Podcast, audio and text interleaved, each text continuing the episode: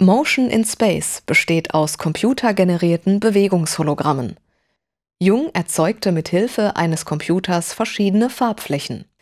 Diesen Farbflächen ordnete er verschiedene Bewegungen zu. Die so entstandene kurze Sequenz nahm er stereometrisch auf. Dann brachte er die Einzelbilder in winzigen Spalten auf einen holographischen Träger. Der stehende, unbewegte Betrachter erkennt das Hologramm nicht. Erst die Aktion eines Besuchers im Raum erzeugt die räumliche Erscheinung und die Bewegung. Die verschiedenfarbigen Flächen falten sich auseinander, drehen sich miteinander und gegeneinander, fallen nach hinten oder klappen nach vorne weg. Und das jeweils in direkter Abhängigkeit von der Bewegungsrichtung und Geschwindigkeit des Zuschauers.